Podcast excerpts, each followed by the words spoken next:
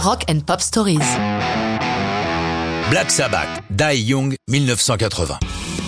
Certains frémissent d'excitation rien qu'en entendant le nom de ce groupe, Black Sabbath, les papas du heavy metal. Au début des années 80, ils sont à un tournant. Après des années de grands succès des deux côtés de l'Atlantique, ça s'est gâté. Des albums expérimentaux déroutants pour les fans et les gros problèmes de drogue au sein du groupe nuisent à leur succès et aboutissent au départ de leur fantasque chanteur leader, le Prince of Darkness, Sa Majesté Ozzy Osbourne. Il est brièvement remplacé par Dave Walker, mais c'est l'arrivée de Ronnie James Dio, précédemment chanteur de Rainbow, qui va faire renaître Black Sabbath. Tony Iommi, guitariste du groupe, est fan de Dio, considérant que la chanson Stargazer de Rainbow, issue de Rising, leur album de 76, est un vrai bijou. Black Sabbath, un temps installé dans le quartier de Bel Air à Los Angeles, se déplace vers la côte Est et se pose à Miami. C'est là qu'est écrite Die Young.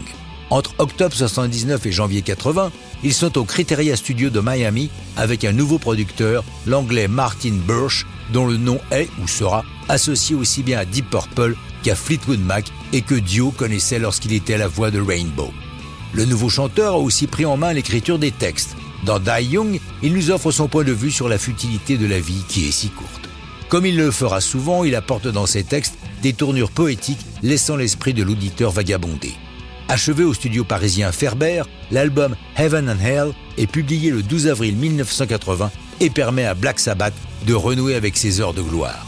Bill Ward, le bassiste, qui un temps s'était mis à l'écriture des textes, dit à propos de l'album Heaven and Hell, ce n'était pas un changement de cap, c'était comme appartenir à un nouveau groupe. Ron, Dio, est arrivé avec des textes irréels. Il a donné à Black Sabbath l'impulsion nécessaire.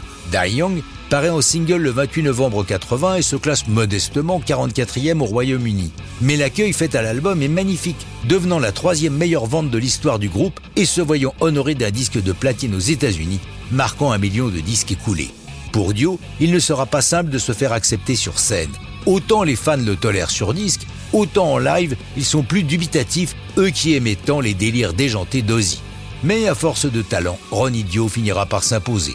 Die Young devient un classique de leur concert, s'étalant dans de longues plages instrumentales. Mais ça, c'est une autre histoire de rock'n'roll.